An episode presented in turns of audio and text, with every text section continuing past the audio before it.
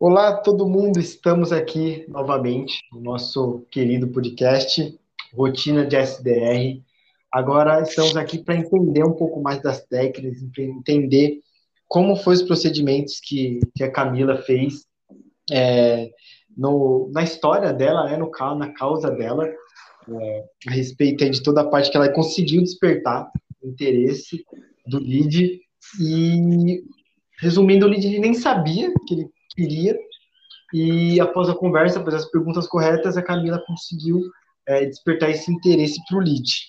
E quem está aqui para ajudar a gente é a Cris, a nossa querida diretora aqui da Unsales. Tudo bem com você, Cris? Tudo jóia, César. Bom estar de volta. Estamos novamente para o nosso terceiro episódio. Ou terceira Sim. história, né? Vamos preferir. Sim, vamos, vamos falar de mais uma história de sucesso da Camila agora. Mais uma. É, Cris, o que me, me chamou bastante a, a, atenção foi que, que a Camila, durante a conversa com, com o Lídia, ela, ela falou pouco. Ela, ela usou uhum. essa técnica da, da escutativa que a gente já, já falou, e uhum. isso, e ela foi, foi dando pequenas perguntas, foi pequenos toques, e o Lídia ele foi é, desenvolvendo a conversa. É, como é que funciona isso direito? Não essa parte mais de falar, falar, falar, falar e, e fazer as perguntas certas para deixar o, o lead falar. Exato.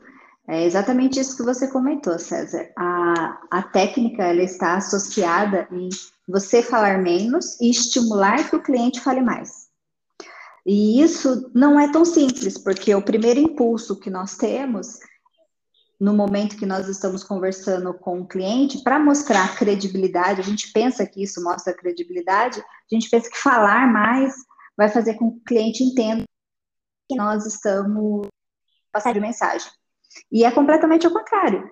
Nós devemos fazer perguntas para, o, para que o cliente entenda qual é a mensagem que nós estamos querendo falar. E quanto mais o lead fala, mais confiante e mais confiança ele tem na gente, porque ele pensa assim: ah, se, eu, se eu falei tudo isso, ela, ela deve ter entendido o que eu estou falando. Então, no caso, é que a gente vê muito acontecendo às vezes até quando, quando ligam para a gente. É, a pessoa fala, a pessoa fala, a pessoa fala, a pessoa fala, e às vezes você nem é com você que tem que resolver esse problema. Às vezes, é, vamos supor que tem um problema de, de infra do TI uhum. e eu sou do financeiro, e a pessoa talvez até possa ser interessante pela minha empresa, mas o tanto que ele falou, o tanto que ele falou da infra, do TI, que é um assunto que, que não interessa para mim, eu acabei aí perdendo totalmente o interesse na, na empresa, né? E, não, você, a, a, pessoa até ficou é, desestimulada de tanto que se cansou de te ouvir, né? A pessoa nem, nem respirou para falar, foi lá e leu um roteiro automaticamente. E, e agora que você falou sobre o roteiro, Cris, é, qual é a importância que o, que o roteiro ele está designado para a pessoa certa, igual, por exemplo, que eu falei agora. É, não adianta eu falar de, da parte da infra, do TI, de toda a parte do, de tecnologia para o pessoal do financeiro que ele não vai estar tá interessado em escutar. E, e, essa relação, essa, esse script, ele tem que ser moldado? Você é mais a favor de um script fixo? Como que, que você acha que, que deve ser um script legal? Todo roteiro ele deve ser pensado e baseado em cima do perfil de cliente ideal. Então, antes de você montar um roteiro ou conversar com um potencial cliente, existe um trabalho prévio de planejamento, que é pensar em com quem nós vamos estar conversando, quais são as dificuldades que ele passa lá, como que é o dia a dia dessa pessoa. Vamos dizer que o seu contato ideal seria o, a tecnologia. Aí, nesse caso, você teria que entender como que a sua solução estaria ajudando o setor de tecnologia como que ela iria facilitar o dia a dia dele. Por isso que o roteiro é muito importante, porque você precisa entender com quem você está falando e, o, e como que você pode ajudá-lo. Dessa forma, você monta perguntas assertivas. Certo, que legal. É, Cris, teve uma outra parte que, que ela conversou, que é, que é a respeito do spin, que é uma técnica aí que, que usa bastante no, na parte de não só de de, de SDR, mas também aos vendedores. A pessoa gosta muito dessa tática, só que a gente não entrou em detalhe.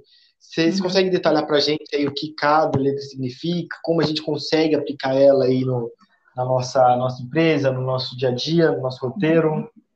A Camila usou perfeitamente a técnica do SPIN. O que, que é essa técnica? São perguntas que vão direcionar o, o, o cliente a identificar por ele mesmo se ele precisa dessa solução ou não. E no caso da Camila foi muito interessante, foi muito legal. Por quê? Porque no primeiro momento que ela começou a dialogar com ele, que ele se sentiu à vontade para conversar com ela, ele não tinha uma necessidade. Mas conforme ela foi conversando e fazendo as perguntas certas para ele, ele identificou que, que sim, ela poderia ajudá-lo. Foi através foi através de perguntas. E o SPIN, ele é exatamente isso. Você abre com perguntas de situação para você entender realmente como é que está a situação do cliente ali, e depois você entra com perguntas de problemas, necessidades de soluções e perguntas causadoras para saber o que, que aqueles problemas estão gerando para ele no dia a dia dele, para que a gente possa ajudá-lo. É, o que matou, não matou, né, mas o que ajudou a Camila foi, foi na pergunta de, de causa, né? Que, que ele falou, ah, eu Sim. uso tudo aqui, mas é, eu estou fazendo por planilhas. E quando ela perguntou se, se não gera nenhum problema de usar planilhas, ele fez ele pensar sobre, fez ele, ele ver que, que realmente ele estava perdendo tempo que ele podia estar tá, tá sendo usado de uma forma melhor, mas não estava conseguindo, né?